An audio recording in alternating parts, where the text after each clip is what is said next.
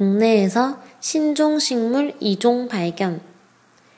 환경부에서 국내에 서식하는 신종식물 2종을 새롭게 발견하였다. 기존에 있던 식물과 겉으로 보았을 때는 차이가 크게 없지만 꽃이나 열매 등의 발달 특징이 달랐기 때문에 새로운 종으로 분류되었다고 한다.